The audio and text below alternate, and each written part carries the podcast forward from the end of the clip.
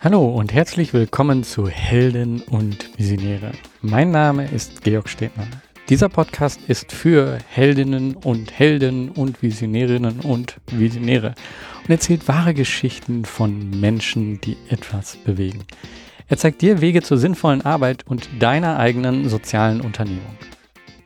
In dieser Folge habe ich mit Steffen Zoller von, ja, wovon eigentlich? Genau genommen von zwei Organisationen, zwei Unternehmen, und zwar vom Digital Career Institute, also kurz DCI, und von Care with Care. Hier habe ich also mit jemandem gesprochen, der zwei Unternehmen gegründet hat, ähm, aber davor noch eine weitere und wie man damit umgeht und was das bedeutet, gleichzeitig zwei Unternehmungen zu führen und welche Vorteile das auch haben kann.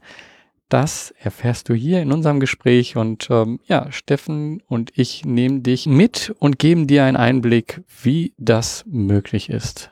Viel Spaß dabei. Hallo Steffen. Hallo Georg.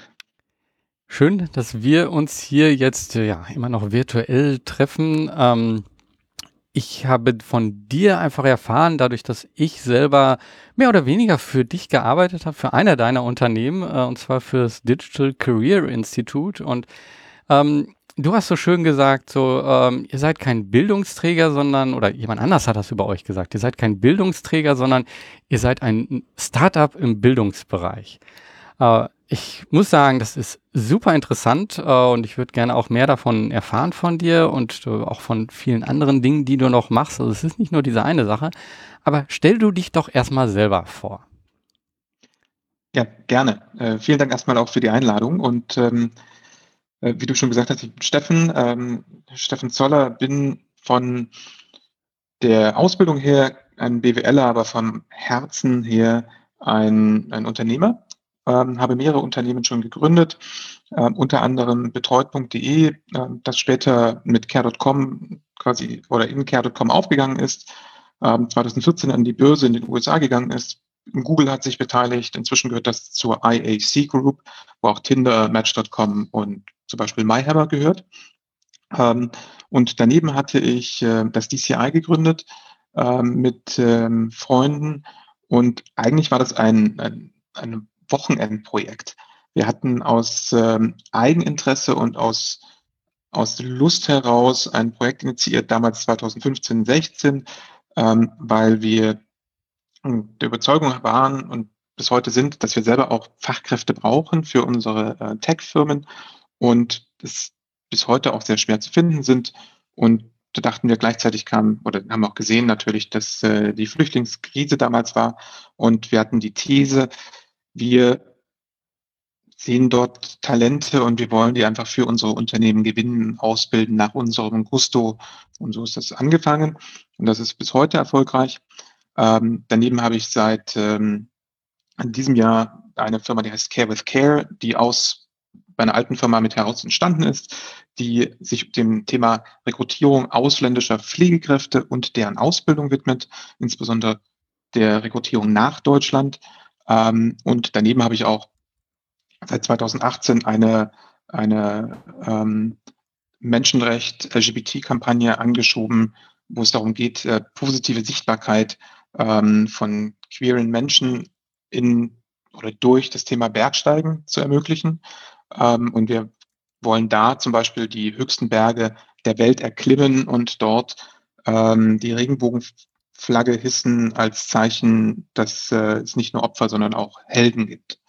Ähm, das war so ein kleiner, ähm, kleine Bandbreite. Und daneben ähm, bin ich auch noch als ähm, Venture Partner bei Ananda Impact Ventures dabei. Also ich sehe auch tatsächlich die Investorenseite.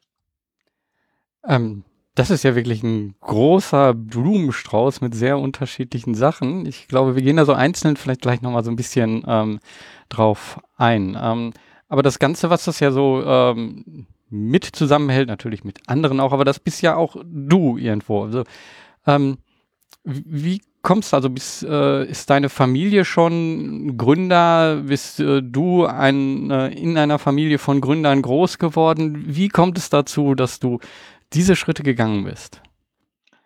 Ähm, tatsächlich gibt es bei mir in der Familie wissentlich eigentlich oder mir bekanntermaßen in den letzten zwei Generationen eigentlich keine, kein Unternehmer, keine Gründer.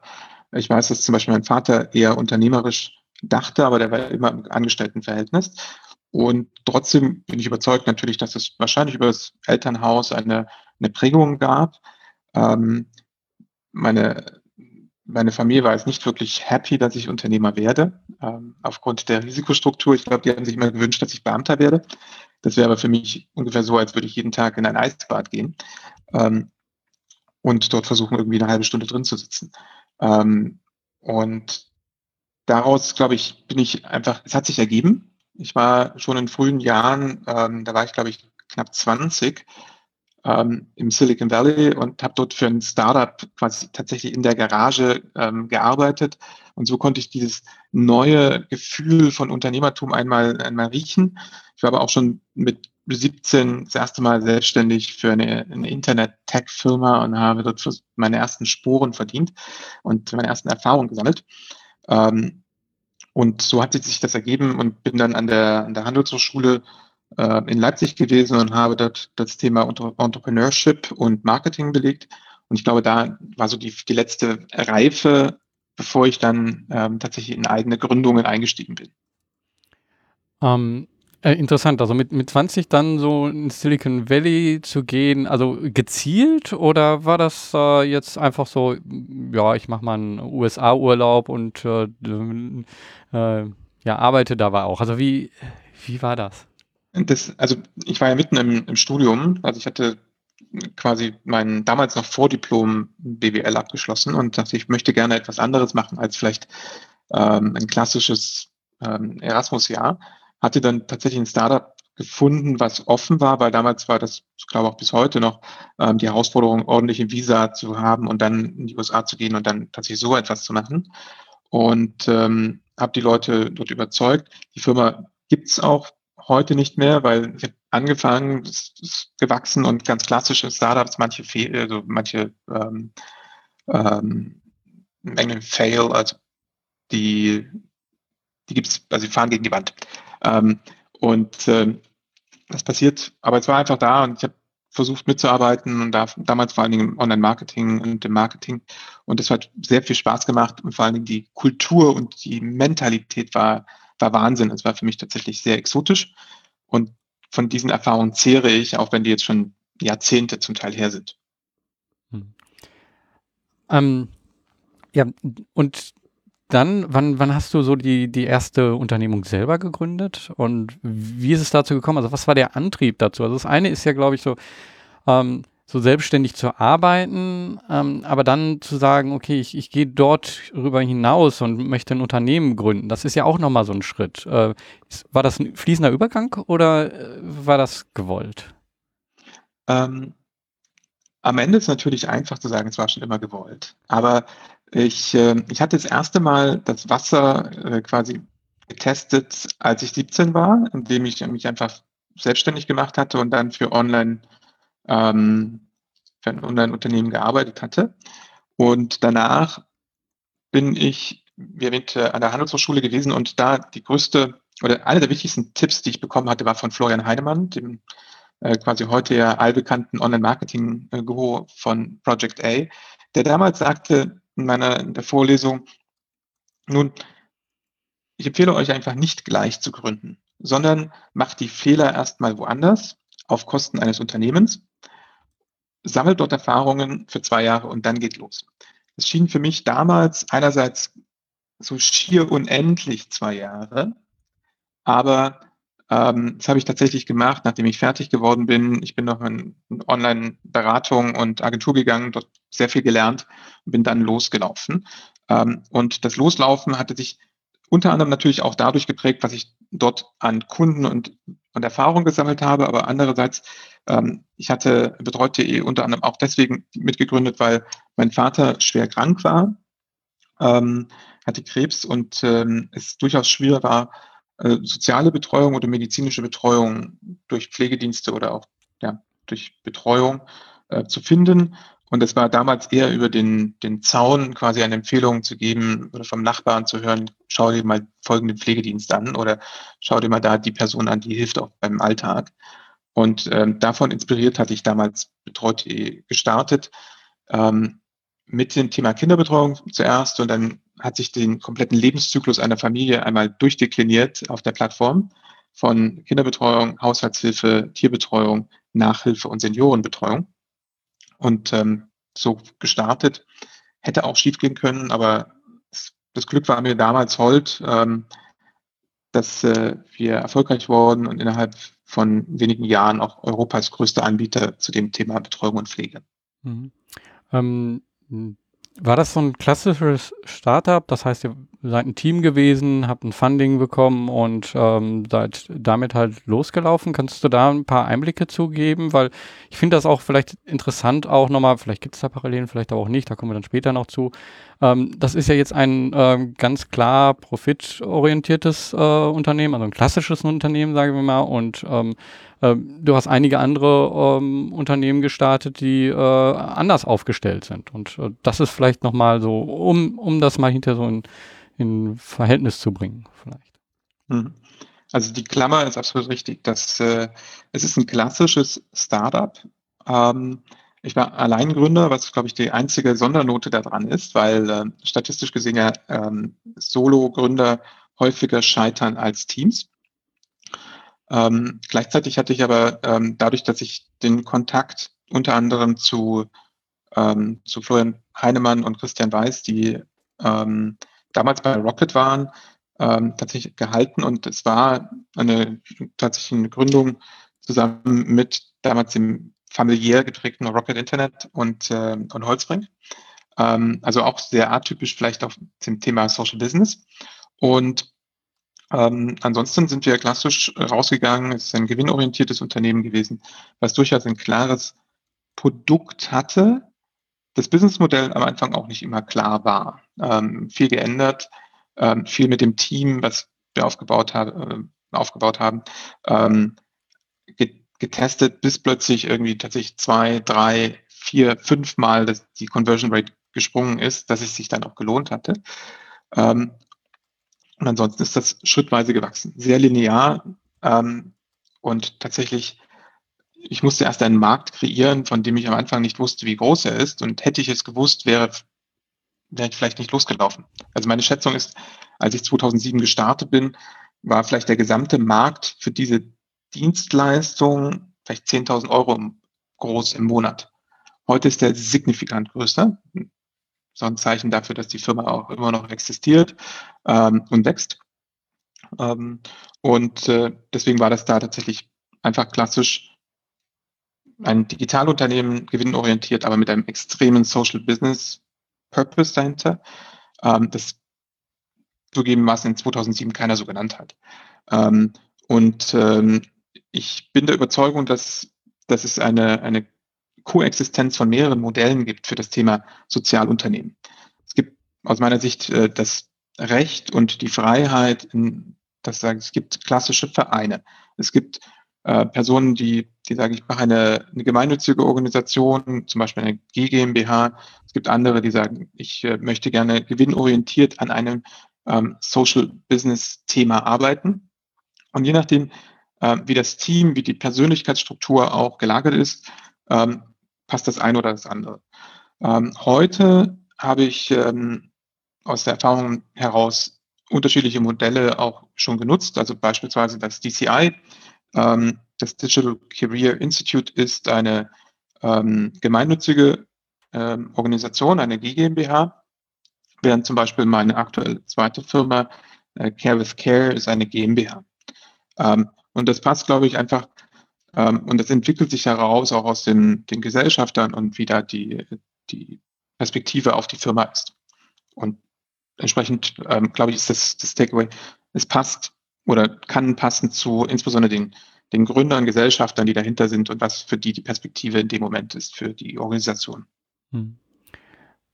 Ich würde gerne nochmal ein kleines Stück zurückgehen. Du hast dann einen Satz nur gesagt, so dass das Business Model war noch gar nicht ganz klar und auch so die Conversion Rate, die zu äh, bekommen ist. Wenn du das damals gewusst hättest, hätte es vielleicht gar nicht gemacht. Ist dieses, weil das kommt öfter so in diesem Podcast auch raus, ähm, ähm, dass man einfach erstmal macht und gar nicht so äh, unbedingt jetzt wegen dem Potenzial das macht, sondern also man sieht irgendwo eine Nische und man weiß gar nicht genau, ähm, in welche Richtung das geht. Ähm, ist das etwas, was du eigentlich bei, bei jeder deiner Unternehmung sozusagen so ein, so ein erster Antrieb ist? Äh, oder gehst du eher davon äh, aus, so, okay, ähm, das ist das Businessmodell und äh, klar, du brauchst ein Businessmodell am Anfang, aber äh, das ist das Businessmodell und ich halte daran fest. Oder ist es eher so, äh, ich, ich, starte und äh, das entwickelt sich dann weiter? Hm. Eine, eine, sehr wichtige und sehr gute Frage. Also ähm, ich glaube, es sind für mich drei Aspekte wichtig. Das erste ist, das Potenzial sollte schon klar sein. Also für mich war klar, das Thema Betreuung und Pflege ist groß. Demografischer Wandel, ähm, mobiles Arbeiten, nicht immer quasi mehr Generationen in einem Haushalt, als Beispiel beim Betreute. Das zweite ist, ähm, dass ich versuche inzwischen sehr Hypothesen getrieben zu arbeiten. Das heißt, wenn ich eine Hypothese habe, möchte ich die gerne verifizieren oder falsifizieren. Ähm, und da ist vielleicht noch nicht immer das Businessmodell klar, aber zumindest ein Ansatz, wie ich Geld verdienen möchte. Und das dritte ist, ähm, dass wir, dass ich lerne und, und daraus versuche natürlich festzustellen, was funktioniert und wie muss ich das anpassen. Ähm, und gleichzeitig aber die Balance finden zwischen, ich sage, das passt jetzt nicht mehr und ich ziehe die Handbremse oder ich sage, ich brauche noch mehr und ich ich will wissen und ich glaube, ich kann es noch drehen. Und ähm, häufig auch Interviews mit anderen äh, Gründern, die erfolgreich sind, dann hieß es äh, irgendwann meistens an einem Punkt, ja, es sah total aussichtslos aus. Und dann habe ich noch kurz durchgehalten und dann, dann war es erfolgreich. Ich kenne persönlich mindestens genauso viele Fälle, die das Gleiche auch versucht haben und aber gegen die Wand gefahren sind. Und meine Persönlichkeitsstruktur ist, glaube ich, auch so im Zweifel nochmal länger an einem Thema festzuhalten ähm, und nicht gleich aufzugeben. Und das ist ein aus meiner Sicht schmaler Grad zwischen, ich bin verbissen auf eine These und will diese nicht aufgeben, weil ich davon überzeugt bin, dass sie richtig ist, und Durchhaltevermögen. Ähm, bei, bei Betreut war das so, dass ich zeitweise so wenig Geld auf dem Konto hatte, dass ich alles, mein, mein komplettes kleines Sparvermögen in diese Firma getan habe, nur damit ich die, die Gehälter zahlen konnte, um perspektivisch eine, eine zweite Finanzierungsrunde zu machen. Ähm, ich weiß nicht, wie viele Leute an dem Punkt das auch gemacht hätten, so viel Geld in die eigene Firma zu legen, um nicht mal die eigene Miete bezahlen zu können, aber dafür die Mitarbeiter bezahlen zu können. Ich glaube, das war damals ein Zeichen an die Investoren, dass ich zu 100 Prozent an die Idee glaube. Damals auch, glaube ich, noch unwissentlich, ob es wirklich funktioniert oder nicht. Aber ich war so überzeugt und auch mit dem Antrieb getrie also äh, überzeugt, dass ähm, ich natürlich Verantwortung auch für die Mitarbeiter habe. Ähm, das ist, glaube ich, dann, das war so ein Wendepunkt auch in der, in der Unternehmenshistorie. Rückblickend für mich. Ich habe versucht, den Mitarbeitern nichts davon zu erzählen, weil das kannst du dir vielleicht auch vorstellen, wenn sich in eine Mitarbeiter hineinversetzt und dann sagt dir plötzlich dein Chef, eigentlich nächsten Monat ist das Geld alle. Ähm, wie konzentriert arbeiten dann die Mitarbeiter? Die machen sich, glaube ich, immer zumindest 50 Prozent dann Sorgen, ob die, die Firma dann weiter existiert oder nicht. Ähm, aber das war für mich ein, ein, wesentlicher Aspekt, dass ich sage, ich will, ich will kämpfen und ich will durchbeißen. Ähm, rückblickend klappt das nicht immer oder hat nicht immer geklappt, aber jetzt zumindest bei, bei den aktuellen Firmen läuft oder lief es da durchaus erfolgreich. Hm, Ich, ich finde interessant, wie, wie man sich dann in so einer Situation auch entscheidet. Also sage ich da, spreche ich da drüber und so. Das ist, ähm, das, äh, ich lese gerade das Buch äh, von Netflix und von der Gründung, ich weiß nicht, also sie haben ja mehrere Bücher, aber in dem äh, Buch, wo die halt genau diese Kultur auch sagen und wo die halt sagen, diese Offenheit, dass die eben alle finanziellen Dinge auch ähm, so freigeben und äh, das ist sozusagen genau das andere Extrem äh, davon, also alles äh, zu sagen und damit aber genau auch dieser Druck, der an die äh, Mitarbeiter weitergegeben wird, die dann nämlich auch äh, sagen, so, mh, hm, äh, ja, ich, ähm, ich habe jetzt dann doch kein Haus äh, gekauft, weil ich äh, mir nicht sicher war und hinterher ist alles gut ausgegangen und dann war dieses Schnäppchen weg. Also man sieht, das kann genauso in die andere Richtung äh, gehen. Ne? Ähm, wenn wenn ich jetzt äh, eben so also betreut.de und ähm, dann, dann hast du ja währenddessen noch was Zweites angefangen, wenn ich das jetzt äh, vom Ablauf wirklich sehe. Ähm, wie, wie ist es dazu gekommen? Also ähm, die, ich sag mal, die, die meisten, die äh, vielleicht jetzt ähm, hier auch zuhören, ähm, das sind wahrscheinlich viele, die eine Unternehmung haben. Und jeder, der eine Unternehmung hat, äh, sagt da auch so, ja, ich könnte da noch mehr Zeit reinstecken und ich könnte noch mehr machen. Ähm, aber dann noch etwas Zweites zu starten, ähm, was war da der Antrieb für dich? Also grundsätzlich bin ich ein Fan davon auf, auf Fokus. Weil rückblickend finde ich tatsächlich, wenn ich mich auf ein Thema fokussiere, auch da das Beispiel mit, äh, mit betreut, da war das tatsächlich so, ich hatte die Wahl und ähm, Wettbewerber kamen parallel zu dem Thema zufälligerweise raus. Die haben gesagt, wir bieten alles an. Von Handwerker über ähm, Weihnachtsmänner, Clowns, Kinderbetreuung, äh, Tierbetreuung und so weiter. Komplett. Ähm, ich bin rausgegangen und habe gesagt, ich mache nur Kinderbetreuung und da auch nur Babysitter. Also wirklich das komplette Gegenteil, super fokussiert. Ähm, da hatte ich den Vorteil, dass ich genau in diesem Bereich genau wusste oder versuchen konnte zu steuern, Angebot und Nachfrage zusammenzubringen. Das war ein hyperlokales Thema. Wenn ich einen Babysitter in Hamburg habe, interessiert mich das nicht, wenn ich in München bin. Und genauso hatte ich versucht, genau daraus zu wachsen und dann irgendwann die, die anderen Kategorien daneben zu setzen. Ähm, und äh, die Idee beim, beim DCI, das war halt zufälligerweise ein, ein, ein eigentlich eine Initiative von zwei Freunden. Ähm, Stefan Bayer, Gründer von, von Sofatutor und ich saßen bei einer, einer Konferenz, ähm, die hieß Embrace the Struggle. Ähm, und hatten da tatsächlich gesagt, okay, skippen wir mal einen Vortrag und wir sprechen einfach mal, ähm, weil wir uns schon ganz lange kannten und da hatten wir beide interessanterweise gleichzeitig die Idee, dass das Thema gesellschaftliche Verantwortung, unternehmerische Verantwortung und Damals war die Flüchtlingskrise quasi losgelaufen, 2015. Also eigentlich, wir haben, brauchen technische Fachkräfte, wir brauchen Entwickler, wir finden sie nicht. Und draußen im Markt gibt es irgendwie kein Angebot, genügend Leute fit zu machen. Also warum machen wir das nicht für uns? Bauen ein, ein Curriculum nach unseren eigenen Bedürfnissen von unseren CTOs, von unseren Head of Engineers. Und dann sehen wir, wie wir die Leute zusammenbringen können. Und aus der, aus der These ist tatsächlich ähm, über eine Weile dann tatsächlich das Curriculum entstanden. Wir haben ähm, die Organisation aufgesetzt, haben ein kleines Team zusammengefunden, dann auch ähm, noch Mitgründer und so sind wir dann losgelaufen. Das war ursprünglich wirklich als, als Wochenendprojekt für uns gedacht. Und aus dem, ähm, aus dem Fakt, dass unsere, unser Netzwerk davon mitbekommen hat, was wir machen wollen, haben die sich alle noch dran gedockt und gesagt, finden wir super, wollen wir auch gerne, dass, dass wir davon partizipieren können. Ähm, könnt ihr uns auch, ein, galant gesagt, Entwickler mit ausbilden, die wir für unsere Teams brauchen.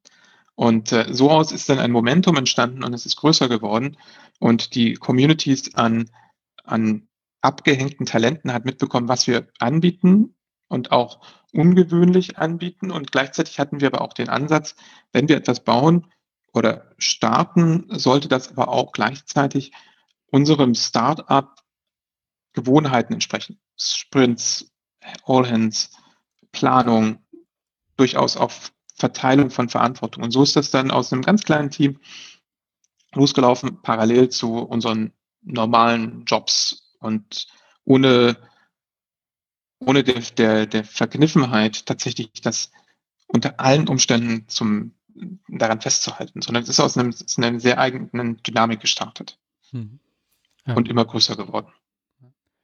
Ähm, ich glaube, ein Punkt finde ich hier wirklich interessant, dieses, äh, du hast gesagt, gesellschaftliche ähm, Verantwortung, unternehmerische Verantwortung, das ist ja so groß, also wir wollen auch die etwas für die Welt machen, wir wollen etwas äh, Tolles machen, aber auf der anderen Seite hast du gesagt, so, äh, ja, aber wir sehen halt da das Problem und ähm, äh, im Endeffekt sagt ihr auf der einen Seite, ja, wir wollen die Welt verändern oder die Gesellschaft verändern und auf der anderen Seite fragt ihr euch, uh, what's in it for me? Also uh, was habe ich davon? Und ich glaube, dieses beide zusammenzubringen, also das möchte ich hier nochmal so wiederholen, das ist so wichtig, weil es dann nämlich von diesem äh, wabernden allgemeinen, wir wollen was Gutes tun, zu ganz konkret fokussiert kommt und dadurch nämlich auch, ähm, wie du erzählt hast, äh, Personen dazukommen, weil sie sich angesprochen fühlen. Für dieses allgemeine toll, gut. Aber für dieses konkrete, ah, wie, was, äh, sind dann die Fragen. Und deswegen. 100, 100 Prozent. Also du hast 100 Prozent recht. Also es ist, das, es gab irgendwo diesen, diesen Knackpunkt oder die, die Abgabe, Weggabelung aus einem Freundesprojekt nur für uns hin zu einem Businessmodell, was nachhaltig ist, sich trägt ähm, und tatsächlich ein Social Business mit einem mit einem Purpose, aber auch mit einem Geschäftsmodell sich zu entwickeln. Und, und deswegen würde ich da eigentlich gerne nochmal, auch wenn du es so schon so erzählt hast, aber ich würde da gerne nochmal noch mal kleiner reingehen, so äh, wie dieser Moment war. Also ihr habt euch getroffen, habt darüber geredet und ähm, äh, was waren dann die ersten Schritte? War es dann eine, eine, Seite, die ihr geöffnet habt? Habt ihr auf Veranstaltungen gesprochen?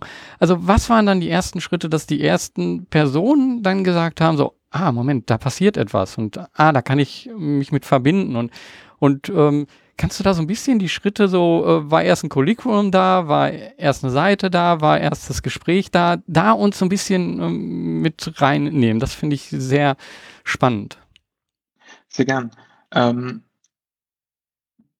die ersten Ideen waren, ich weiß mal, das war Mai 2015. Und da hatten wir angefangen, wir hatten beide auch super viel zu tun ähm, und das hat sich ein bisschen gezogen und hatten dann aber gesagt, wir schreiben das einmal runter, wir haben eine These. Und was wir wussten ist, wir brauchen ein Curriculum, weil daran können wir erstmal orientieren, was wir überhaupt machen wollen. Und anhand dieses, das haben wir grob strukturiert mit unseren ähm, Teams und hat auch einen, quasi einen guten, starken Entwickler gefunden, ähm, der auch nochmal seinen, seinen Input reingegeben hatte. Und da hatten wir erstmal eine Idee, was wollen wir machen. Weil der, der eine oder andere weiß vielleicht, ein, äh, ein Programmierer oder ein Entwickler, es kann halt alles sein. Es gibt Frontend, es gibt Backend, es gibt Mobile ähm, und dieses Spann, diese Spannbreite, wenn ich jemanden frage, der, der möchte natürlich auch alles haben und jeder hat irgendwie ein anderes Tech-Stack. Ähm, und da hatten wir uns dann tatsächlich über eine Umfrage näher, genähert, was so der größte mögliche Konsens ist und darauf auch geschaut, ist das unser Bedarf, den wir selber eigentlich von unserem Ursprung hatten.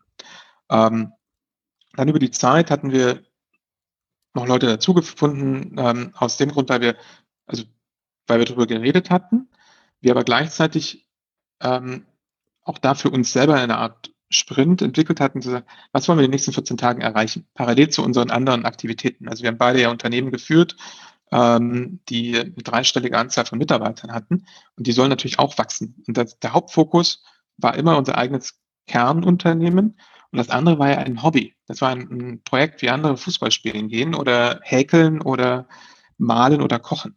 Das haben wir nachts oder am Wochenende parallel einfach aus Ideen zusammengebaut und gezimmert. Ähm, wir wussten dann im, zum Jahreswechsel, also im Mai 2015 kam, hatten wir beide die ersten Gespräche mit der Konferenz. Zum Jahreswechsel hatten wir ein Curriculum, wir wussten grob, wie wir es aufstellen. Wir, da haben wir gesagt, ab jetzt wir kicken jetzt los in die nächste Phase. Und da wussten wir, wir brauchen einen Raum, wir brauchen noch ein paar Leute, die uns quasi initial helfen.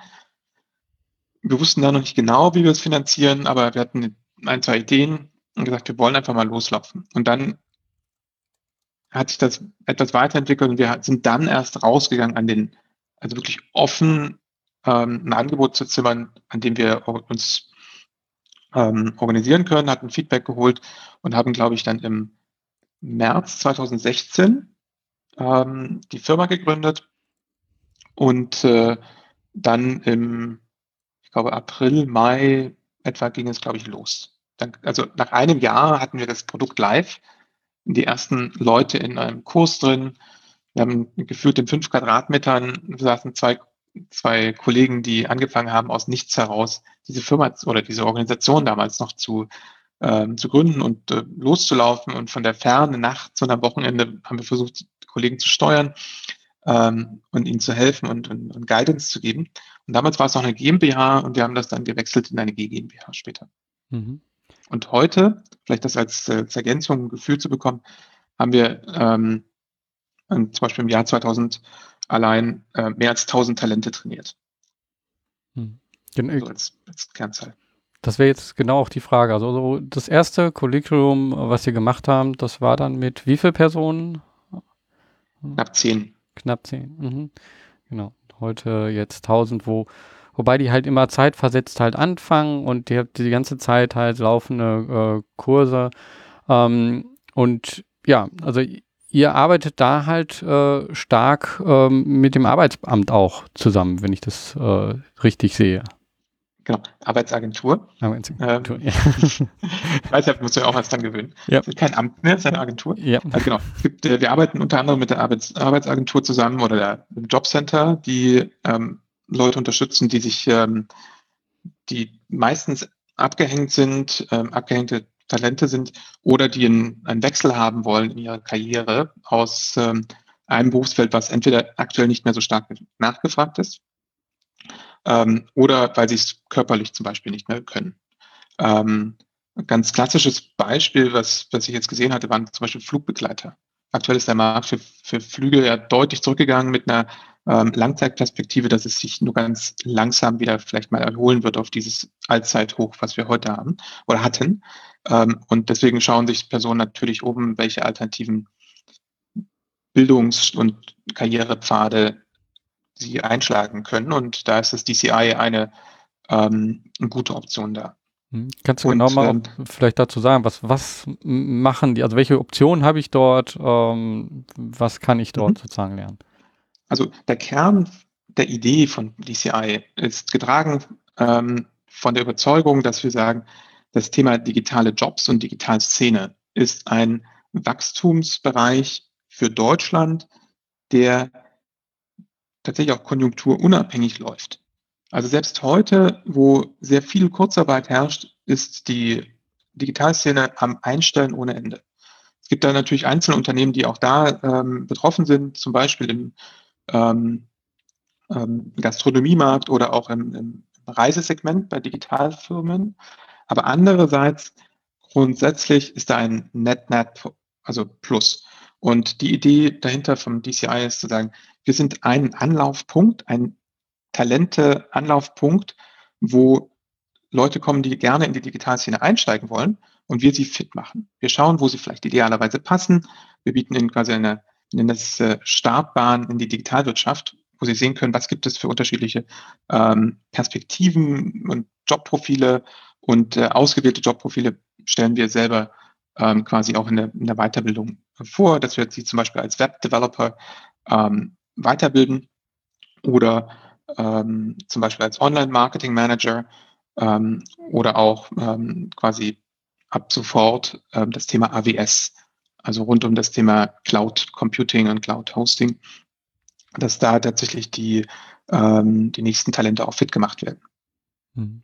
Es ist vielleicht wirklich auch interessant, das jetzt zu sehen. Und wenn wir das Gespräch vielleicht in fünf Jahren äh, machen, dass es da nochmal sich wirklich geändert hat, weil ihr habt wieder den Fokus äh, und habt gesagt, okay, welche sind die wichtigen Themen? Und das war Online-Marketing und Web-Development, wo ihr beide auch sagtet, äh, wahrscheinlich so zu Anfang, oder da brauchen wir halt genau auch die äh, Person. Das heißt, ihr habt euch da unheimlich fokussiert, aber du hast jetzt gerade, wie du das so vorgestellt hast, gesagt so, ja, Digitalbranche und das war so, so ganz groß. Und wieder Warburg. Also wieder das gleiche Beispiel, äh, denkt eigentlich schon viel weiter. Das heißt, also wenn wir in fünf Jahren darüber sprechen, dann äh, sind es nicht nur diese beiden Bereiche, sondern dann sind es auch noch ganz viele andere Bereiche oder diese drei Bereiche, du hattest jetzt AWS ja auch noch mit reingebracht, dann sind es halt äh, ganz andere Bereiche, die, die wir vielleicht auch jetzt noch gar nicht absehen können, ähm, weil sie durch die digitale Entwicklung hinzukommen und äh, da eben Lücken entstehen. Verstehe ich das richtig? 100 Prozent. 100 Prozent richtig. Ähm, wir haben ja angefangen aus einer Idee, konkret zu sagen, wir brauchen eigentlich Entwickler für uns.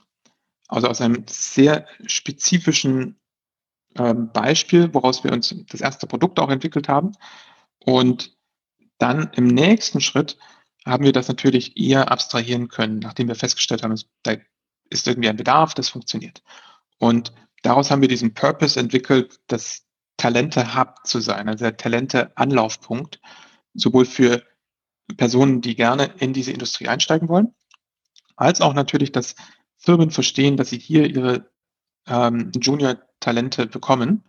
Ähm, und die möchten wir gerne zusammenführen und auch da immer wieder geprägt von der Idee, wir haben ein Netzwerk an Unternehmen, die uns auch durchaus Feedback geben, zu sagen, das ist Quatsch, was ihr ausbildet oder folgende Trends kommen auf, die tatsächlich, ich nenne es Mainstream-fähig werden. Weil was wir wahrscheinlich nicht machen, ist, ähm, eine, eine singuläre ähm, Entwicklersprache auszubilden, wo vielleicht der Bedarf nur bei fünf oder zehn Leuten in Deutschland ist. Weil das ist nicht das, was wir verstehen. Wir wollen Impact haben, wir wollen Einfluss auf die, die Szene haben, indem wir in Talente zur Verfügung stellen. Und das aber auch eine, eine Breite, dass wir tatsächlich so viele Leute mitnehmen können, wie, sie, wie es geht.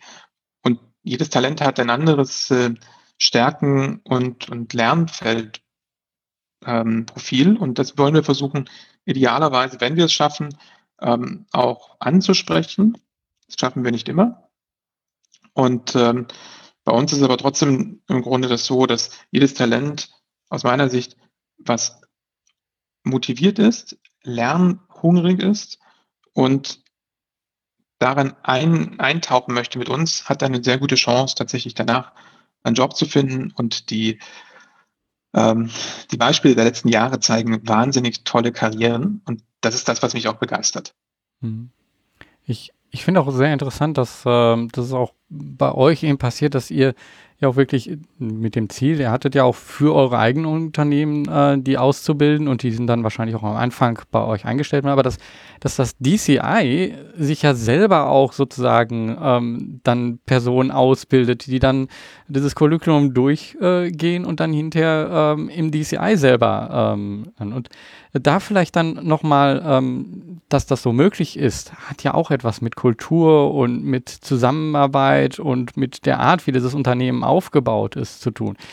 Kannst du da nochmal so einen ähm, Einblick geben, weil vielleicht so, der Gedanke ist ja auch so, ähm, vielleicht ja, gemeinnützig, das ist vielleicht auch eher so, hat so einen verstaubten äh, Gedanken auch mit, äh, aber man sieht halt immer mehr Organisationen, ähm, die, die das trotzdem nutzen und ähm, wo dann auch, auch dieser, dieser Unterschied zwischen, nehme ich jetzt gemeinnützig oder nicht, wo das auch verwischt. Ähm, ich bringe jetzt ziemlich viel rein, aber äh, äh, lass mich diesen Gedanken sozusagen, also ich will Richtung Kultur, aber diesen, dieser Gedanke, ähm, gemeinnützig äh, wird vielleicht als ähm, ja, eine alte Form gesehen, äh, dass das aber gar nicht so sein muss, weil Beispiele wie ihr jetzt oder wie BetterPlace.org oder wie andere Organisationen zeigen halt, dass das genauso geht. Man kann ähm, da mit einer anderen Kultur das auch anders machen. Kannst du mal so einen Einblick geben, wie, wie ihr das macht, wie, wie ihr ja zu diesem, zu diesem äh, Namen oder zu der Bezeichnung kommt, ja Startup äh, im Bildungsbereich? Tatsächlich wollte ich gerade zu dem Eingangsstatement zurückkommen, dass ähm, wir sind, glaube ich, kein, wie du sagst, ähm, auch, wir sind kein tradiertes Bildungsunternehmen. Wir wollten nie Bildungsunternehmen sein. Ähm, wir sind Tech-Unternehmer, Digitalunternehmer und daraus kommt unsere Haltung auch zum DCI. Ähm, wir haben damals am Anfang schon versucht, ähm, tatsächlich bestimmte Methoden und an Arbeitsweisen und auch Perspektiven zu Kunden zu Produktentwicklung und ähm, zu, zu auch Erfolgsmessung und äh, persönlicher Entwicklung sehr aus dem eigenen Erfahrungsschatz der anderen Tech-Unternehmen einzubringen. Und ähm, durch Sprints, Daily Huddles und auch ähm, Strategie und Perspektiven haben wir uns dazu entwickelt. Gibt es da Schluckauf und, und Wachstumsschmerzen? 100 Prozent. Was wir an Wachstumsschmerzen über die Zeit hatten, ähm, könnte einen extra Podcast füllen, den wir jetzt, glaube ich, heute nicht machen. Ähm, aber die Kultur hat sich bei uns entwickelt. Und ich bin auch sehr froh, meine ähm, Mitgründerin Adiba Mignon hat ein extrem gutes Auge für Kultur und Kulturentwicklung. Und ähm, sie hat da sehr viel auch gesteuert und auch einerseits natürlich über die, ähm, die Vision und Mission oder Purpose-Entwicklung, die Werte, die wir haben, ähm, tatsächlich reingebracht. Und ähm, dann gleichzeitig aber auch quasi im laufenden Betrieb haben wir, es, es gibt ein Grundset an, an DNA in der Firma, die, die sich nur schwerlich ändert.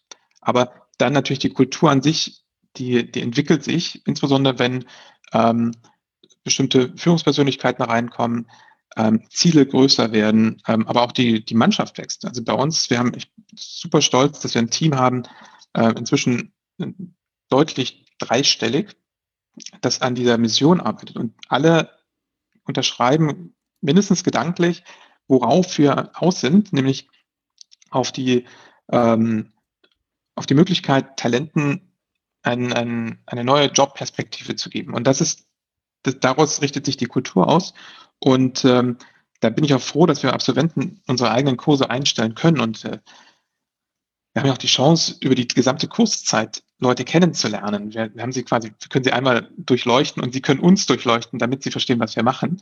Und äh, entsprechend bin ich da sehr happy tatsächlich, dass viele Absolventen bei uns anfangen, ähm, auch vielleicht nur für eine bestimmte Zeit dort zu arbeiten und bei uns dann sich für den nächsten Karriereschritt vorbereiten. Ich sehe auch das sehr, ähm, sehr gern, wie einerseits unsere Dozenten, aber andererseits auch unsere Absolventen zu unterschiedlichen ähm, Digitalfirmen gehen. Die einen gehen in Agentur, die anderen gehen in Startups, klassische Startups.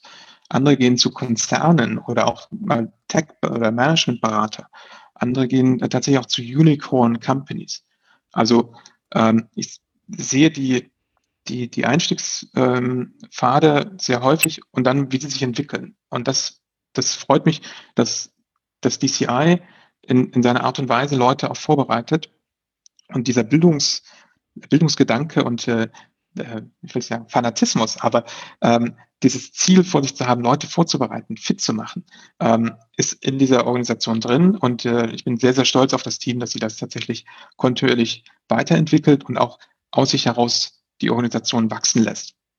Und ähm, das Thema Gemeinnützigkeit, ähm, ich würde es ja am liebsten eher in den, in den Hintergrund rücken, weil das für mich auch, so wie du es andeutest, ja eher eine kulturelle Frage ist als eine, eine gesellschaftsrechtliche. Ich kann in, in gewinnorientierten Unternehmen auch mit Impact arbeiten. Das sehe ich selber. Ich habe selber bei mir bei Care with Care ähm, den Ansatz, Pflegenkräften, die unterbeschäftigt oder nicht beschäftigt sind, eine neue Jobperspektive zu geben, ohne dass ich sie ähm, unnötig mit, mit irgendwelchen Gebühren belaste, sondern ich möchte ihnen einfach eine Chance geben, in der Welt, dort wo der Bedarf ist, tatsächlich eine neue Arbeit zu geben mit dem Training, was es gibt. Und das kann ich als GmbH machen. Ähm, da bin ich also nicht gar nicht so festgelegt auf das Thema Gemeinnützigkeit. Oder ich kenne eine andere Firma, Voyo. Voyo ähm, ist eine, auch ein Startup, eine GmbH, die aber sich zum Ziel gesetzt hat, das Thema Vereinbarkeit von Beruf und Familie neu zu ermöglichen für Unternehmen. Die helfen Unternehmen wie ähm, einer Otto, ein, quasi ein großen Konzern, das Thema Home Office und virtuelle Kinderbetreuung oder ähm, das Thema ähm, Haushaltshilfe neu zu, zu denken und zu organisieren. Die sind fern von dem Thema Gemeinnützigkeit, aber sie haben dieses Ziel der Kultur und des Social Businesses und Impact, mit dem sie da tatsächlich reingehen. Hm. Lange Antwort. Äh, super. Ich würde auch, glaube ich, vielleicht gleich nochmal äh, Richtung Care äh, with Care äh, eingehen, aber äh, ich würde gerne nochmal vorher ähm, noch ein kleines bisschen tiefer reingehen, um diese Kultur zu verstehen. Nämlich ganz konkret, vielleicht kannst du was dazu sagen, ähm, wie ist die Kommunikation dort aufgebaut? Also wie, wie ist dort diese Lehre aufgebaut? Wie ist die Kommunikation aufgebaut? Wie, äh, wie funktioniert das Ganze? Auch digital jetzt. Und äh, ihr macht ja auch weiter, äh, trotz der Situation, die wir jetzt hier gerade haben. Also während wir das, hier aufnehmen, ist es halt noch Corona-Zeit. Ähm, ich will das gar nicht so hier in den Vordergrund äh, bringen, äh, aber trotzdem läuft das ja weiter. Vielleicht kannst du da mal wirklich einen konkreten Einblick geben. Was, was heißt das? Welche Tools nutzt ihr und wie funktioniert das? Sehr gern. Also tatsächlich ist das ähm, inzwischen natürlich deutlich strukturierter. Also am Anfang, als wir angefangen haben, dann haben wir uns mit WhatsApp-Gruppen und äh, ähm, durchaus auch, glaube ich, schon Slack organisiert. Und da waren wir halt drei Leute, zehn Leute, sind gewachsen auf 20, 30, 40 und weiter. Heute mit deutlich über 100 Leuten ähm, braucht es einfach eine ganz andere Organisation. Das ist eine ganz andere Verantwortung auch gegenüber jedem Mitarbeiter und auch jedem ähm, Freiberufler oder, oder Unterstützer im Umfeld. Es ist einfach die Erwartungshaltung an uns, an das DCI, dass wir das professionell managen. Ähm, heutzutage haben wir regelmäßig All Hands virtuell. Wir sind an, ähm, an mehreren Standorten. Wir sind in Berlin, haben wir unseren Hauptsitz. Wir sind in Hamburg, in Düsseldorf und in Leipzig, plus einen, einen Satelliten in Dortmund, aber auch ähm, in anderen Regionen in Deutschland. Das heißt, wir arbeiten sehr viel auch einerseits remote, bieten aber auch unsere Kurse inzwischen remote an. Und ich bin sehr dankbar für Corona, dass es uns geholfen hat, tatsächlich zu innovieren, wie wir es hätten vielleicht erst in fünf Jahren machen können. Ich bin sehr traurig, natürlich einerseits der, der gesundheitlichen Folgen, aber auch, dass ich viele Kollegen und Kolleginnen seit Jahr, also seit Jahren ist übertrieben, aber seit vielen Monaten gar nicht mehr persönlich gesehen habe, weil es sich erstens nicht gehört und zweitens, ähm, weil einfach ich jetzt auch nicht einfach nach Düsseldorf reisen oder nach Hamburg reisen kann und mich da in einen Raum setze äh, mit den Kollegen, sondern wir sind digital aufgestellt, wir haben ähm, Zoom als Standardelement drin, wir haben Slack dabei, wir klassisch auch die, ähm, die digitale äh, Dokumentenverwaltung und so läuft da sehr viel Kommunikation über die Standard-Tech-Kanäle. Ähm, wir versuchen sehr viel auch digital zu, ähm, zu dokumentieren und auch die Dokumente so ordentlich abzulegen. Plus dahinter natürlich, wenn wir, wenn wir Ausbildungsverträge abschließen, ähm, dass wir das alles rechtskonform bauen können, also entweder ein DocuSign oder anderes.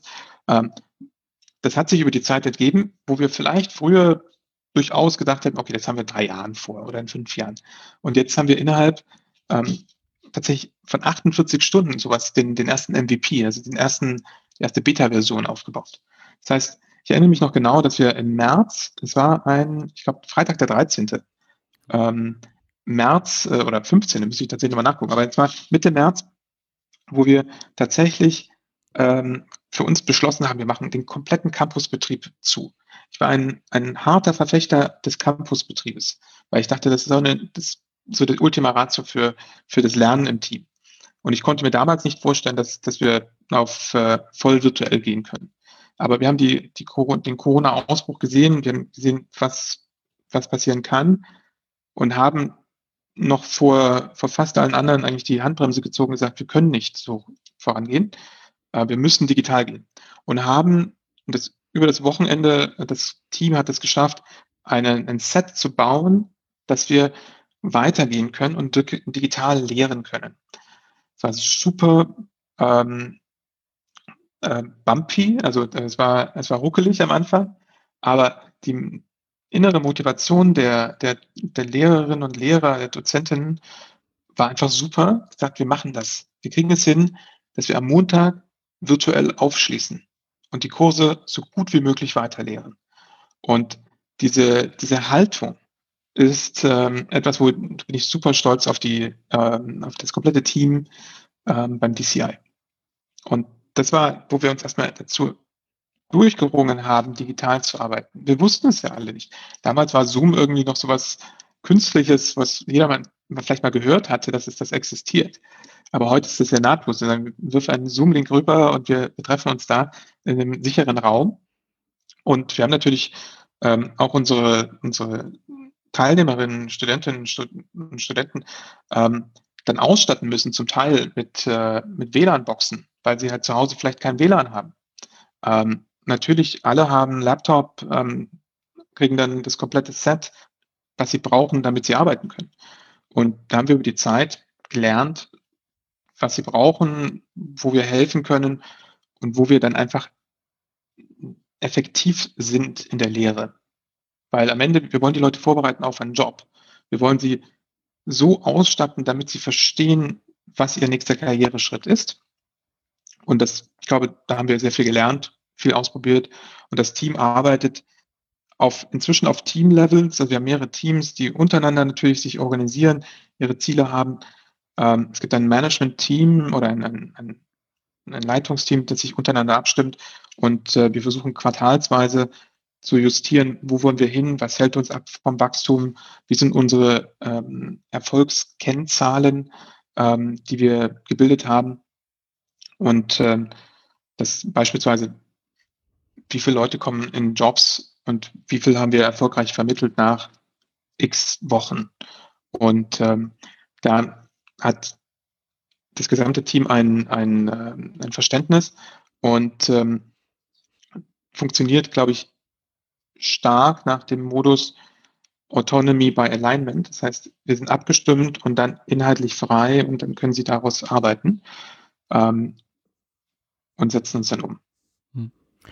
Also ich muss sagen, ich, ich bin ja dort auch reingekommen. Also ich habe auch selber gelehrt im DCI und deswegen mag ich auch selber nochmal so ein paar kleine Einblicke zu äh, geben, weil ich das also wirklich ähm, ja, toll finde, was ihr da äh, macht. Also so, so, simple Sachen, du hattest gerade gesagt, ja, es wird halt gezeigt, äh, ähm, welche Personen jetzt da auch eine Stelle vielleicht gefunden haben, in, äh, dass es da so eine äh, Nachricht dann rumgeht. Äh, sowieso Person hat da und da eine Stelle bekommen und darunter sieht man dann ähm, Leute, die dann Daumen hoch feiern und so. Also man, man sieht dann auch einfach, äh, das ist nicht einfach so, ja, Studenten sind fertig, äh, tschüss oder so, sondern ähm, das geht noch weiter. Also es gibt ein Alumni-Netzwerk äh, dort auch. Und es ist einfach so, man merkt, dass da auch eben eine Kultur und eine Familie äh, aufgebaut wird. Und dieses, dieses Umschwenken auf ähm, digital, ähm, man natürlich äh, ist das ein riesen Kraftakt gewesen, weil das ja vieles vor Ort äh, gedacht wird und ihr,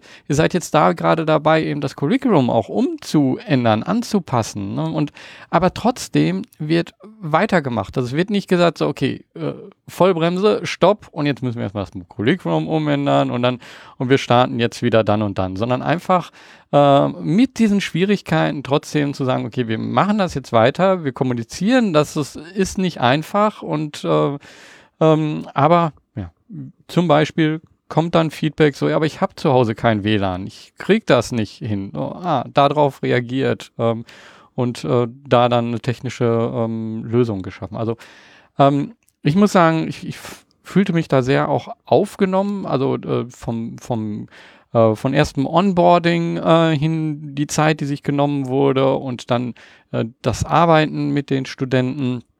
Ähm, es ist natürlich nicht alles so nur schön und super. Da, da reibt es auch. Da gibt es auch Schwierigkeiten, ähm, weil Menschen, die zusammen sind, auch wenn es virtuell sind, ähm, klappt nicht alles. Aber ich muss sagen, ihr habt immer gut darauf reagiert und das, äh, ja, finde ich wirklich äh, gut. Deswegen wollte ich hier auch nochmal so diesen Einblick geben. Und deswegen habe ich auch dieses Gespräch hier ähm, gesucht. Ja, vielen, Dank erstmal für die, die Perspektive. Also das freut mich ja. Ähm, auch also das Beispiel Onboarding von, von Dozenten, das am Anfang, wir haben das ja alles neu gemacht. Also wie erwähnt, wir sind, wir sind kein Bildungsträger vorher gewesen. Wir haben es nach dem besten Wissen und Gewissen gemacht. Deswegen machen wir vielleicht Sachen auch anders manchmal vergessen wir sie auch vielleicht, dass die, die Best Practices und da sind unsere, ähm, da können wir besser werden, aber ich glaube, inzwischen haben wir auch ein, ein gutes Momentum, wo wir auch spannende Leute mit reinbringen können und, und auch Perspektiven, Dozenten, Coaches reinbringen können, die noch mehr Impact haben. Und dieses ähm, Flywheel, was wir haben, tatsächlich dieses Spinnrad, immer stärker ähm, sich bewegen kann und auch so natürlich mehr Abstrahlungseffekte hat. Als wir gestartet sind, hat uns keiner gekannt. Heute kennt uns, glaube ich, auch noch wenige. Ähm, wir legen auch zugegebenermaßen bisher keinen riesigen Wert darauf, dass wir sagen, wir haben jetzt eine riesige Branding-Kampagne und irgendwie bei uns kommt, äh, keine Ahnung, äh, irgendwelche großen Granden, weil wir sind davon überzeugt, was uns, für uns wichtig ist und zählt, ist, dass die Leute am Ende gut ausgebildet sind und einen Job finden.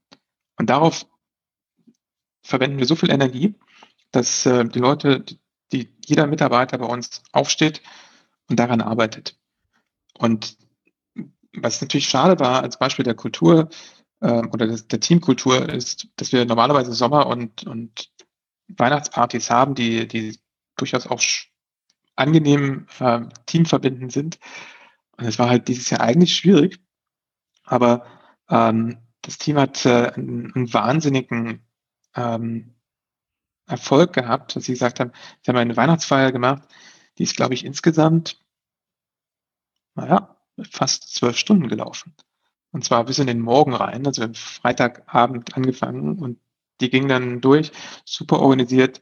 Ähm, ich hätte es mir in Ansatzweise nicht so vorstellen können. Ähm, und alle sind, äh, die haben sich wieder gesehen, in kleinen Breakout-Sessions auch wieder neu kennengelernt. Ähm, und das war, das ist ein Team, es schweißt das Team so gut zusammen, ähm, dass ich sagen muss, ähm, Respekt für das Team. Und das ist vom, von der Haltung her, deckt sich das von, von einem, also häufig impliziten Wunsch bei mir, der sagt, ähm, higher better. Wenn wir Leute einstellen, sollten wir die, das Ziel haben, noch stärker zu werden. Also auch durchaus Leute einzustellen, die, die eine andere Perspektive, andere Erfahrungen haben und immer zu sagen, wir wollen stärker werden. Und ähm, das vor allen Dingen auf den, den Schlüsselpositionen auch. Ähm, und das hat sich in den letzten ähm, Monaten oder auch Jahren durchaus so gezeigt, dass wir immer stärker wurden. Und das macht mich auch froh und auch sehr positiv in der Ausblick. Hm. Ja. Also ähm, für diejenigen, die sich jetzt vielleicht auch die, die Seite angucken, unter digitalcareerinstitute.org, äh, können wir auch gleich nochmal. Ähm, da finde ich das, was du gerade gesagt hast, nochmal interessant. Äh, und äh, ich glaube, da ja, also ich finde interessant, diese Seite sieht jetzt nicht so aus, als wäre das also super, er macht Online-Marketing und Web-Development und da könnte man sofort so denken, so jetzt kommt da eine super ausgeklügelte äh, Seite und sonst was. Nee, ist also sehr simpel gehalten. Vielleicht auch, weil eure Ansprechpartner ja äh, schon aus der ähm, Arbeitsagentur auch hauptsächlich sind. Also ihr müsst jetzt nicht so sehr nach außen gehen. Aber äh, aus meiner Sicht ist das, glaube ich, etwas, was ihr mit den Ressourcen, die ihr habt, eigentlich äh, noch äh, unheimlich äh, nach vorne bringen können und äh, äh, da was, ähm, ja, was machen. Aber vielleicht ist da auch noch nicht die, die, die Zeit für gekommen. Hm. Genau, ähm, also da müssen wir natürlich deutlich weiter optimieren. Das ist jetzt keine schöne Seite. Ähm, wir haben sie entwickelt, wir haben sie auch zusammen mit den ähm, äh, großen Teil mit äh, Student Teams entwickelt. Das finde ich dann wiederum das Schöne daran.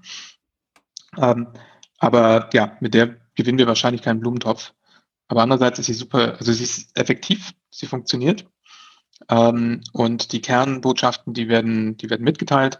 Ähm, wenn wir Zeit haben, werden wir das, werden wir die auch nochmal mhm. anfassen und überarbeiten. Ja. Das sollte auch überhaupt keine Kritik jetzt sein, auch wenn es vielleicht so rübergekommen ist. Ich will eigentlich damit auch zeigen. Ne? Also ähm, die, die Frage ist immer, wie kommen auch Menschen ähm, zu der Organisation? Braucht es bestimmte Dinge? Muss es bestimmte ähm, Konformität äh, einhalten? Oder kann das eben anders ähm, auch funktionieren. Und das ist eben das, was man sieht. Also euer gesamtes Business äh, funktioniert ja super und ähm, ihr ja, rekrutiert euch aus euch selber heraus. Ähm, also von, von daher, ähm, ähm, ja, muss, muss es nicht immer äh, das sein, so, ja, wir müssen erstmal das machen und dann das und das, sondern äh, ganz konkret gucken, so, was brauchen wir denn in, in unserer Situation?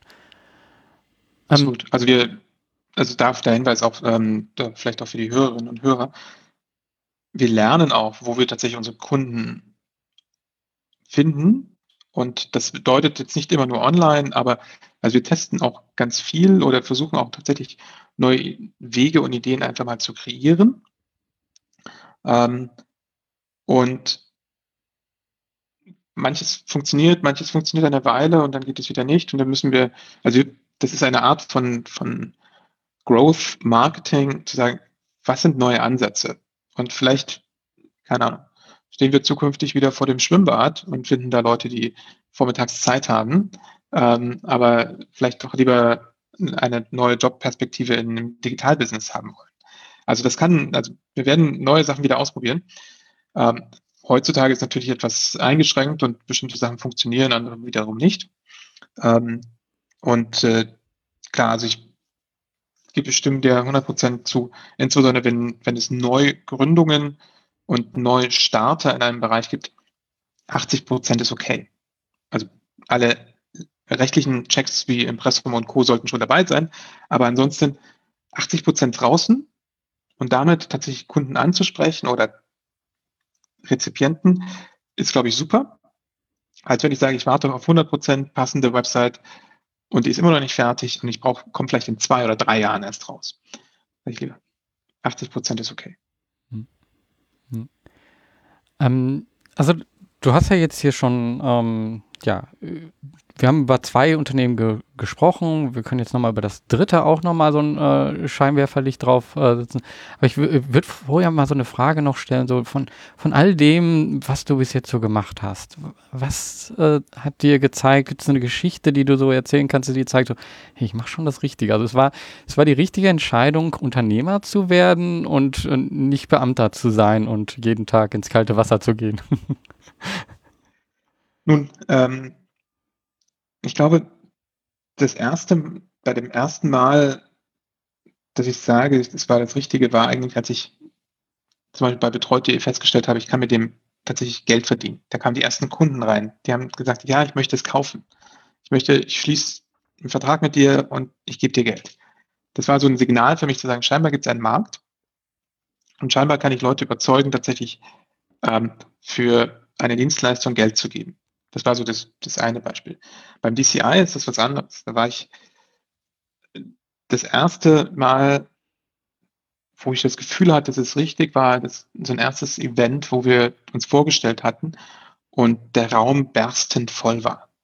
Also richtig, kann ich mir heutzutage mit Corona fast gar nicht vorstellen. Es war ein Offline-Event. Die Leute, es hörte nicht mehr auf, zu, da reinzugehen. Ich war nur von der Ferne zugeschaltet, weil ich in dem Moment in Wien gearbeitet hatte und da war das tatsächlich, ich, ich war, ich hatte Tränen in den Augen und ähm, war zutiefst traurig, dass ich in dem Moment nicht live dabei sein konnte, weil es, offensichtlich gab es Interessenten, die gesagt hatten, noch bevor der erste Kurs da war, ich finde es so spannend, was ihr macht. Und scheinbar hat unser Produkt so ein Interesse ähm, hervorgerufen, dass ich sage, okay, jetzt, da gibt es vielleicht tatsächlich ein Marktinteresse, also kundenseitig, kundenzentriert gedacht. Und dann der nächste Punkt, wo ich dachte, wieder mal eine Bestätigung war, als die ersten Jobs kamen. Als die ersten Innenjobs kamen und wenn ich sie auch immer wieder mal sehe, wenn sie nach zwei, drei Jahren eine neue Position, neues Unternehmen haben und äh, wie, sie, wie die Karrierepfade tatsächlich zu Teamleads und noch höher äh, sich entwickelt haben, dass Leute aus einer, einem Neueinstieg, einer Juniorposition sich zu einem Senior-Entwickler oder dann auch zu einem, zu einem Teamleiter entwickelt haben, finde ich das, ich das wahnsinnig spannend und, und bestätigend. Und äh, das macht mich stolz. Und ähm, das, ja, es treibt mich auch voran und die Leute tatsächlich zu sehen, wie sie, wie sie neue Chancen bekommen. Danke. Ähm, so wir sind jetzt von der Vergangenheit in die Gegenwart gekommen, DCI, aber in der Gegenwart gibt es noch was Zweites. Da würde ich jetzt gerne nochmal so, also wie ist dazu gekommen, jetzt, dass wir sagen, ja, okay, ich habe ja jetzt schon eins und das andere habe ich abgegeben, also möchte ich jetzt doch wieder noch ein zweites haben. Also eins alleine äh, ist scheinbar nicht deins. Ähm, dann würde ich gerne wissen, wie es dazu gekommen ist und äh, dann so zum Abschluss so ein, so ein Blick in die Zukunft. Ähm, ähm, ja, wo wird sich das alles hin entwickeln? Aber vielleicht erstmal so, ja, Wieso jetzt wieder eine zweite Sache? Ähm, das ist eine gute Frage und tatsächlich muss ich da wieder in die Historie zu betreut.de gehen. Ich hatte im Jahre 2012 mit äh, meiner Kollegin Laura, ähm, Laura Esnaola, eine, ein Programm gestartet, das hieß schon Care with Care. Und da hatten wir damals schon die Idee, tatsächlich Pflegekräfte, die nicht beschäftigt oder unterbeschäftigt sind, ähm, neue Jobperspektiven zu geben. Und äh, da hatten wir es mal angetestet und auch schon angefangen zu, zu arbeiten. Und ähm, das ist bei care.com und betreut.de mit angesiedelt gewesen.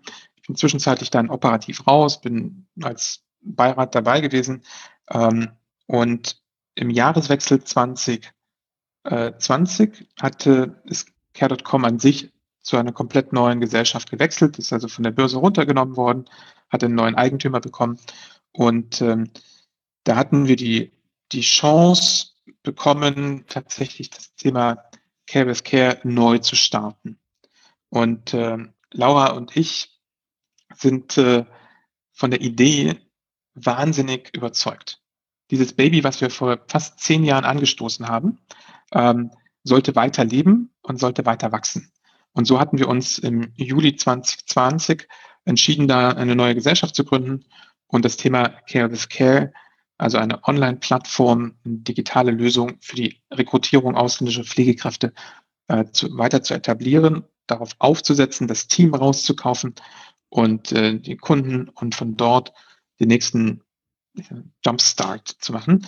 Ähm, das heißt, ich fange da nicht bei Null an. Ich habe kein, ich habe nicht null Marktwissen, sondern ich hatte eine Chance, ähm, ein Team zu bekommen, eine Idee zu weiterzuentwickeln, die ich mal vor einer Weile angestoßen hatte. Ähm, und Laura und ich arbeiten da ähm, tatsächlich in einem, mit dem Team zusammen auf eine wunderbare Art und Weise. Und auch jetzt während der, der Corona-Krise schaffen wir es, das Gesundheitssystem mit Pflegekräften zu unterstützen. Also wir haben kontinuierlich ähm, Leute jetzt äh, aktuell auch, die, die nach Deutschland kommen. Wir machen sie fit. Äh, wir schaffen die komplette Anerkennung und die arbeiten dann in Krankenhäusern und in Senioreneinrichtungen und helfen da tagtäglich auch an vorderster Front, ähm, unser Gesundheitssystem mit zu stabilisieren.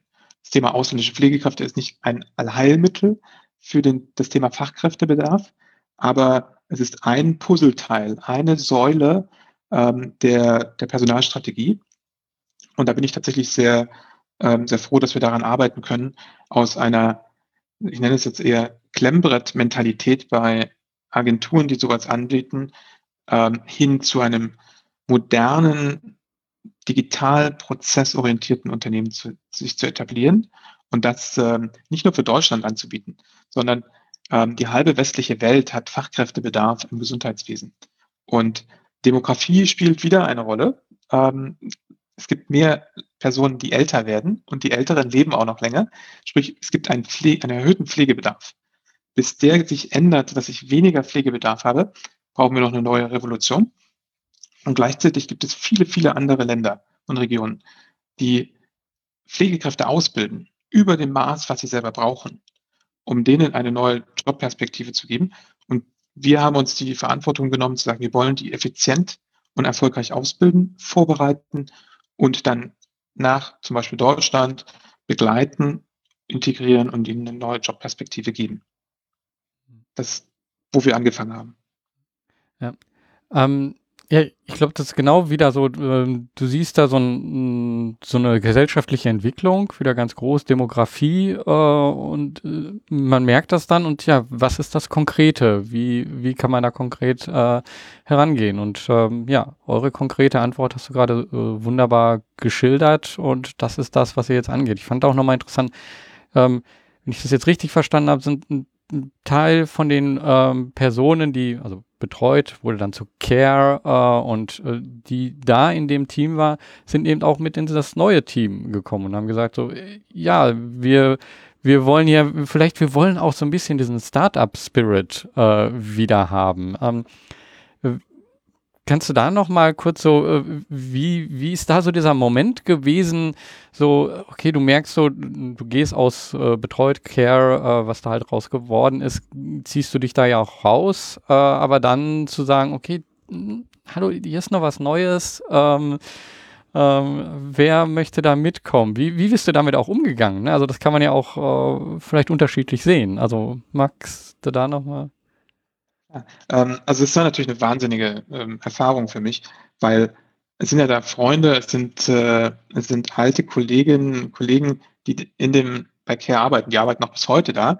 Ähm, und als wir die Idee gepitcht haben und wir haben, glaube ich, eine Weile, also mehrere Monate verhandelt, was wir machen dürfen und was wir machen können, ähm, war das schon ein, ein, ein verrückter Moment, ein fast schon surrealer Moment, ähm, dem Team sagen zu können, hört zu, wir möchten euch gerne eine neue Heimat bieten mit dem Programm, mit diesem Geschäftsprodukt, was bisher dort war.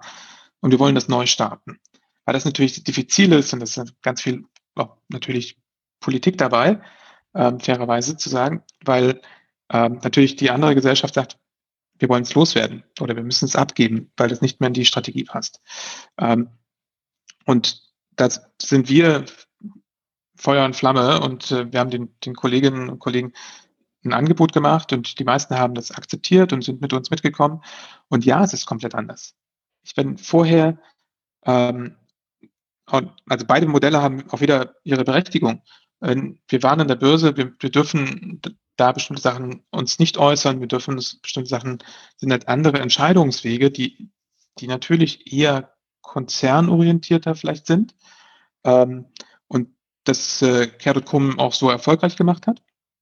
Und wir, waren, wir denken jetzt anders. Wir sind jetzt tatsächlich sehr agil. Ähm, wir versuchen uns schnell auf auch zum Teil Zuruf, aber auch mit ähm, tatsächlich sehr, sehr neuen Ansätzen auch neu zu erfinden und ähm, unser Produkt auf die nächste Stufe zu heben, um ähm, attraktiv für die, für die Einrichtungen, Kliniken zu sein, weil da der, der Bedarf natürlich riesig ist und zugegebenermaßen auch wahrscheinlich so eine typische Personalleitung in einer Klinik jede Woche zehn Anfragen von sowas bekommt. Und da herauszustechen, zu sagen, wir sind erfahren, wir sind äh, verlässlich und wir sind jetzt nicht einer, die, die, die unethisch rekrutiert. Ähm, das macht uns natürlich Spaß und mir macht es natürlich Spaß, auch mit den Händen im Dreck zu stehen und, äh, und zu buddeln und daran zu arbeiten, diese neue Firma aufzubauen von tatsächlich anfänglich vielleicht fünf Leuten, jetzt sind wir, glaube ich, über zehn und das weiter zu wachsen mit digitalen Lösungen, mit Innovation, aber auch sehr starke Kundenorientierung und direkt am Kunden zu sein, das, das macht Spaß, bringt Adrenalin. Hm. Danke. Ähm, ja, also Jetzt haben wir wirklich so die Gegenwart gezeigt, so was es ist und dass das eben, ja, du jemand auch scheinbar bist, also wirklich so dieses Gründergame, was du auch gerade sagtest, in dir trägst und immer wieder was Neues äh, anfängt. Ähm, klar, du weißt jetzt wahrscheinlich nicht, äh, dass du in fünf Jahren noch eine dritte, äh, ein drittes Unternehmen startest, aber trotzdem vielleicht hast du ja so einen Blick in die Zukunft, äh, ähm, wie sich das Ganze entwickeln soll. Also wir haben das so ein bisschen von DCI schon angesprochen, vielleicht auch von äh, Care with Care. Ähm, wie soll sich das Ganze in der Zukunft für dich entwickeln? Vielleicht auch, mhm. vielleicht auch für dich persönlich einfach. Ähm, das ist vielleicht einfacher zu beantworten als jetzt für die Unternehmen. Also ich glaube, für beide ist es spannend. Ähm, wenn ich wenn ich mir etwas wünschen kann und daran auch arbeiten kann für die Zukunft, sind das im Grunde drei oder vier Themen. Das erste ist, ich möchte für mich persönlich das DCI weiter, weiter wachsen sehen, damit ich den, den Impact sehen kann. Natürlich mit der Nebenbedingung, dass die Personen, die wir ausbilden, auch Jobs finden.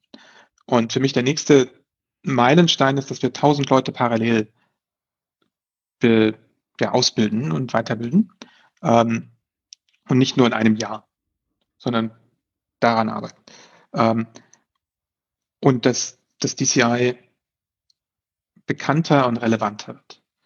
Bei Care with Care möchte ich in den nächsten fünf Jahren mehr als 10.000 Pflegekräfte nach Deutschland vermittelt haben und denen, den Pflegekräften ein, eine Karriere im deutschen Gesundheitssystem ähm, verschafft haben mit dem Team weil das immer einen, einen Sekundäreffekt hat, dass diese Pflegekräfte auch ihre Familien im Heimatland entweder nachholen oder auch unterstützen. Und dieser Sekundäreffekt, der ist nicht zu unterschätzen. Also der ist mehr als Faktor 10 ähm, von einer Person, die hier wohnt, dann positive Effekte auf dann die Familienangehörigen hat. Und für mich persönlich hoffe ich, dass ich weiter wachse, dass ich weiter neue Erfahrungen machen kann, ähm, häufiger gewinne als verliere. Und die Firmen, die ich bisher angeschoben habe, mit gegründet habe, so stabil auf ihren Beinen stehen, damit sie auch selbstständig laufen und mich nicht immer operativ brauchen. Da bin ich, glaube ich, beim DCI schon ein Stück weiter, auch das gesamte Gründerteam. da weiter. Und bei Care Care habe ich die Hoffnung, dass es dann auch so ist, dass sich daraus auch ein, ein Momentum entwickelt, damit wir da stärker sind. Und vielleicht habe ich noch ein, eine dritte Firma in der Zwischenzeit angef angefangen. Danke. Ähm, ja, so zum Abschluss, äh, wenn man dich kontaktieren möchte, wenn man äh, mehr über die Unternehmung wissen möchte, wo geht man da am besten hin? Ähm, Im Zweifel einfach meinen Namen eingeben im, bei, bei Google und dann wird man mich finden. Ähm, LinkedIn ist gut, Xing ist gut. Ähm, auf der DCI-Website ist, glaube ich, auch ein, eine Adresse. Oder man kontaktiert dich ähm, und du wirst sicherlich auch noch mich äh, äh weiter, die Kontaktdaten weitergeben können. Hm. Ja, super. Gerne.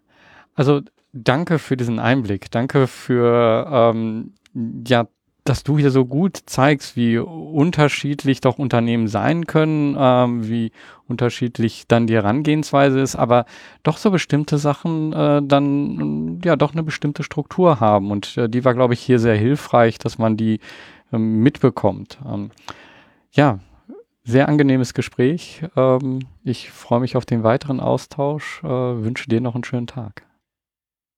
Vielen Dank, Georg. Das wünsche ich dir auch.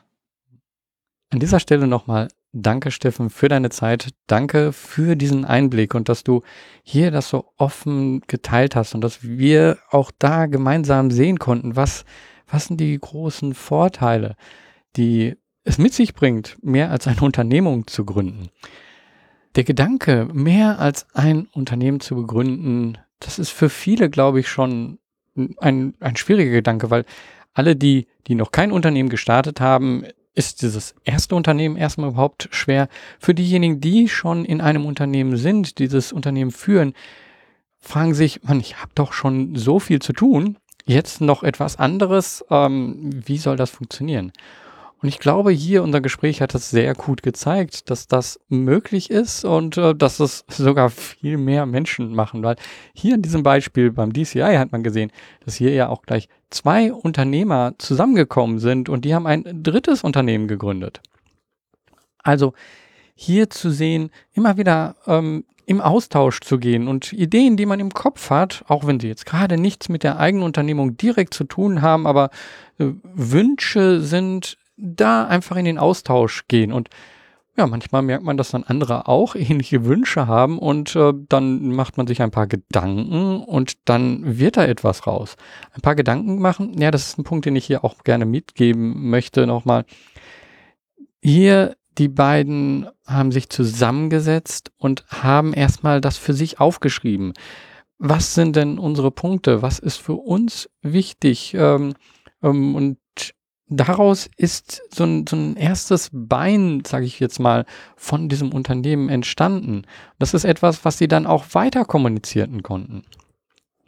Also hier schreibt ihr das auf, ob das jetzt gleich am Anfang die Vision ist, wahrscheinlich nicht. Das sind erstmal ganz konkrete Dinge. Aber genau durch diese ganz konkreten Dinge kann ich halt andere Personen auch ganz konkret ansprechen und die können sagen, ach ja, da mache ich mit, das kann ich mir vorstellen. Und wie sind da die ersten Schritte? Ja, zu ganz zu Anfang in Sprints einfach mal festlegen, was ist das, was wir so nebenbei erstmal erreichen können? Was können wir machen?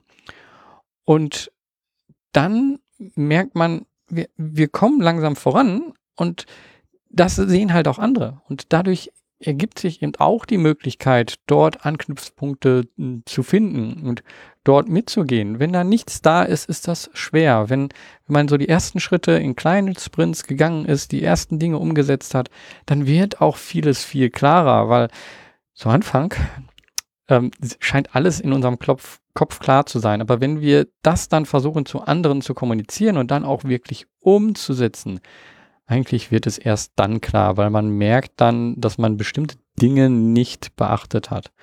Und das führt aber dann dazu, dass man wirklich etwas umsetzt. Ein anderer Punkt, den ich hier noch gerne mitgeben möchte, ist, dass Purpose und etwas für die Gesellschaft zu tun, macht sich nicht an der Gesellschaftsform fest. Also ob es jetzt gemeinnützig ist, ähm, ob es eine GmbH ist, was auch immer. Wichtig ist hier die Einstellung und der Antrieb der Beteiligten. Und das ist etwas, ähm, ja, ich glaube, das ist auch etwas vielleicht in der deutschen Gesellschaft, wo, wo immer noch so dieser harte Cut zwischen, ist es gemeinnützig oder nicht, ähm, und dann bekommt es eine bestimmte Beachtung. Ich glaube, ja, es braucht diese äh, Gemeinnützigkeit, aber ich glaube auch, dass wir viel mehr darüber nachdenken sollten, welche Möglichkeiten gibt es noch. Und da gibt es auch andere Gesellschafts-, ähm, also Unternehmensgesellschaftsformen, die wir vielleicht auch etablieren können. Den wichtigsten Punkt hier aus unserem Gespräch, den ich mitgeben möchte, hier nochmal in die Zusammenfassung ist, wenn ich in der Gesellschaft etwas verbessern will, geht das am besten, indem ich mich fokussiere und einen Mehrwert gebe.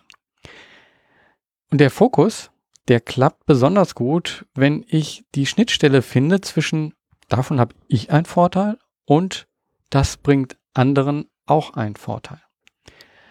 Und wenn ich das finde, dann habe ich selber einen unheimlichen Antrieb. Ich habe etwas, wo ich konkret drüber sprechen kann, wo sich andere mit verbunden fühlen können. Und dadurch habe ich wirklich dann eine Änderung in der Gesellschaft. Ja, das ist nicht mit einmal alles geändert. Aber hier, dieser Fokus bringt wirklich dann etwas hervor, macht wirklich eine Änderung und das stößt etwas an. Ähm, weil sich dort andere Menschen direkt angesprochen fühlen und direkt, ja, mitmachen können, mitwirken können oder auch einfach den Service, das was geschaffen wurde, nutzen können. Abschließen möchte ich diese Zusammenfassung mit dem Gedanken, es kann vorteilhaft sein, ein weiteres Unternehmen zu gründen. Denn die Unternehmen können voneinander lernen. Das ist etwas, was wir nicht ganz direkt so hier in diesem Podcast besprochen haben.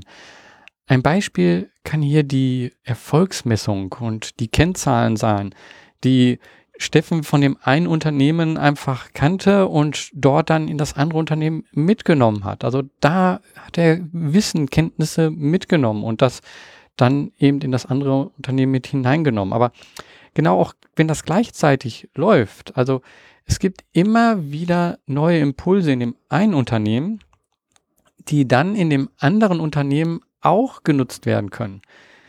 Das gibt uns auf einmal auch unterschiedliche Sichtweisen, also dieser typischer Blick von außen, der eigentlich oft sehr wichtig ist. Wenn ich, wenn ich mit meinen Gedanken auch ganz woanders bin, dann bekomme ich auf einmal auch einen Blick von außen, ähm, weil ich mit anderen Dingen auch beschäftigt bin. Und das macht, ja, unseren Kopf auch äh, freier oder ähm, regt den mehr an und dadurch, ja, haben wir die Möglichkeit, mehr vielleicht um die Ecke zu denken oder neue innovative Dinge zu finden, zu lösen. Und ähm, es scheint erstmal wie eine Mammutaufgabe, aber ich glaube, dass sich das insgesamt einfach zu etwas viel äh, produktiverem, viel etwas besseren ergeben kann und dass ähm, beide Unternehmen, beide Zielgruppen alle davon, also in der Gesellschaft, wenn wir hier von Purpose-Driven äh, Unternehmen sprechen, dass wir in der Gesellschaft davon profitieren können.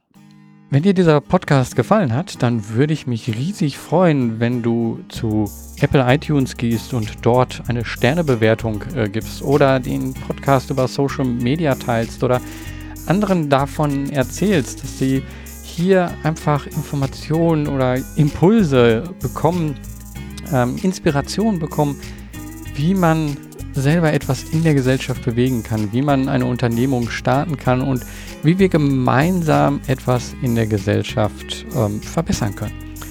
Also, erzähl das weiter. Ich freue mich auf weitere Hörer und äh, wenn du hier gerne einen bestimmten Gast haben möchtest, dann kontaktiere mich einfach. Ich freue mich auf den Austausch. Bis dahin, bis zur nächsten Folge wünsche ich dir noch einen schönen Tag und ähm, mach was, beweg was. Dein Georg Stehner.